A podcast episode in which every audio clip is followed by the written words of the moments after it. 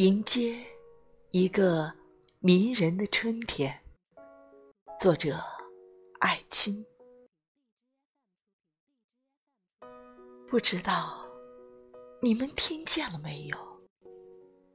这些夜晚，从河流那边传来了一阵阵什么破裂的声音。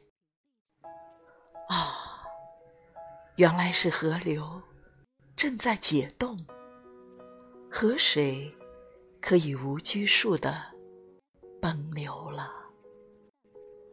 大片大片的冰块互相撞击着，拥挤着。啊，河水在慢慢的流淌着，如同……戏院门前的人群，带着欢笑，拥向天边。久久盼望的春天，终于要来了。万物滋生的季节要来了，大地的春天要来了。而我在久久的注视着。这一切，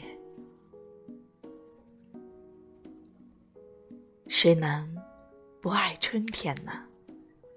即使冰雪化了以后，道路是泥泞的，我们还要去迎接它，因为它给我们大家带来了温暖和希望。